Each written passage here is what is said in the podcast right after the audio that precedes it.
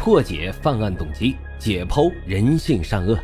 大家好，欢迎收听老白茶馆，我是主播莫不白。老白茶馆是我的首张原创播客专辑，希望大家多多的留言、点赞、订阅、打赏，也欢迎大家加入主播的新米团，来到我们白公馆。您的加入啊，就是对老白最大的支持。已经加团的小耳朵们，赶紧去私信老白，进入到我们的粉丝群中。并且领取啊，属于西米团的专属福利。好了，言归正传，我们开始讲今天的案子。咱们今天讲的这个案子发生在上个世纪的九十年代，那个时候改革开放初期，南下广东打工的风潮席卷了全国。然而，大量的外来人口的爆炸性聚集呀，让广州的社会治安情况变得日常的严峻，大案要案、恶性案件是一再频发。这其中啊，就有我们今天要说的这个案子——罗树标案。一九九零年二月八日的上午，有群众在敦和路发现了一具被残杀的女尸，马上选择报警。警方到达现场进行勘查，受害者呢是一名年轻的女性，死于机械性的窒息，尸体半裸，死前啊经过激烈的搏斗，遇害后被凶手强奸。广州市公安局判断这是一起恶性的强奸杀人案，谁都没有想到，有着“广州版雨夜屠夫案”之称的罗树标案由此拉开了序幕。一开始啊，警方的调查并不顺利，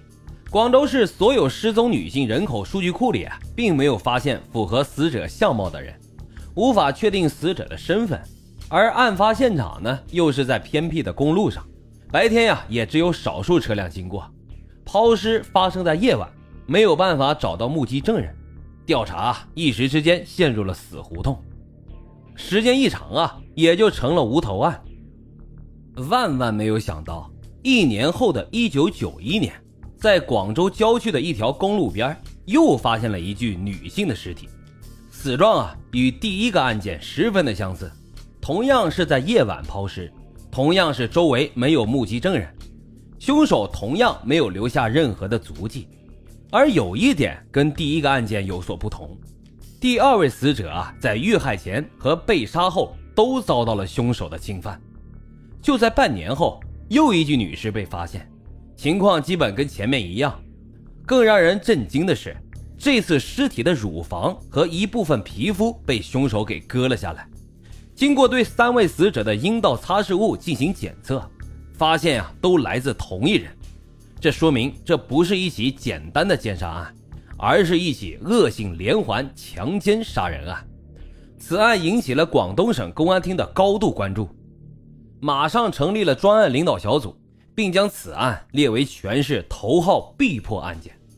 可是侦查此案呢，存在不少的障碍。首先啊，这受害者的身份就无法确定，连续失踪这么多人。但是没有人报警失踪。其次，凶手的作案手法十分的残忍，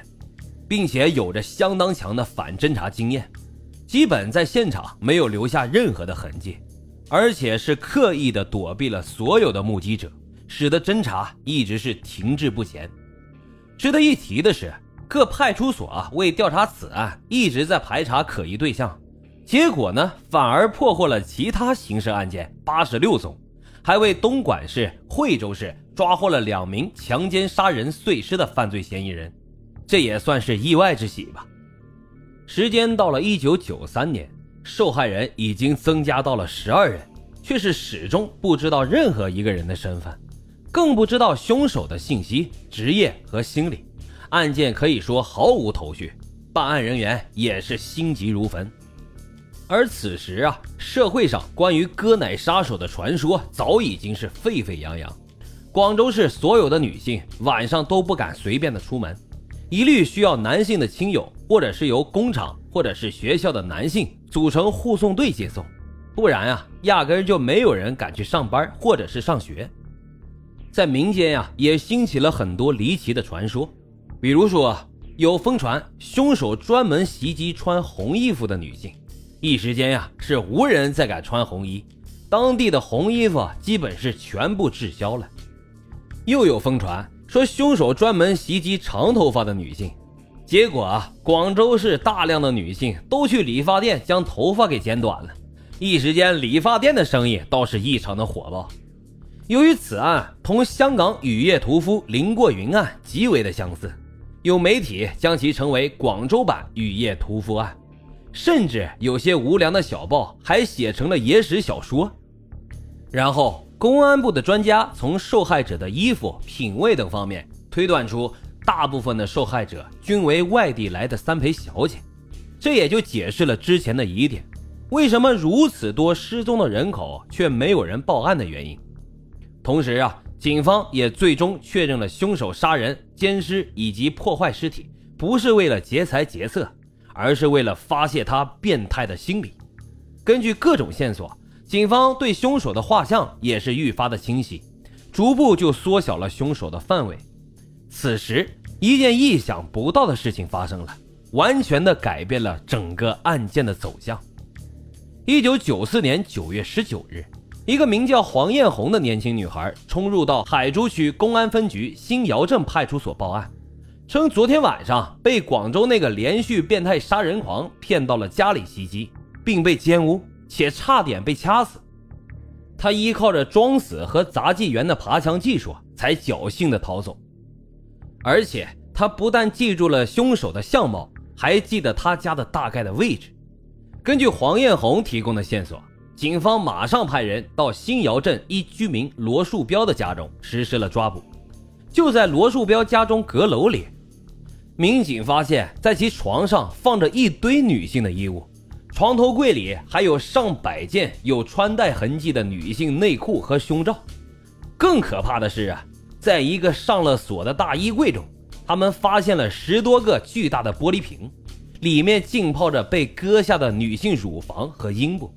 还有一个用铁丝制作的女性模特，身上赫然披着多块缝合起来的人皮。凶手最终确认就是屋主罗树标，而在其妻子刘美婷的帮助下，警方引出了想要逃跑的罗树标，成功的得以抓捕，